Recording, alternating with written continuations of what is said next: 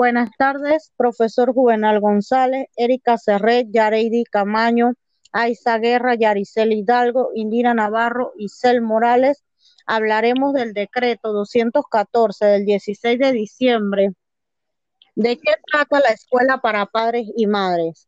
Programa dirigido a los padres y madres de familia y acudientes para orientarlos, capacitarlos y fortalecerlos en su papel de personas responsables y formadores de sus hijos.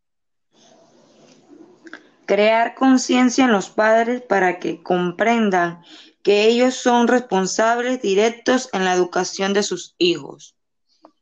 Lograr cambios de actitud en la comunidad educativa, integrar los recursos de las escuelas en la ejecución de programas, incentivar a los padres para que se sientan parte importante de la escuela.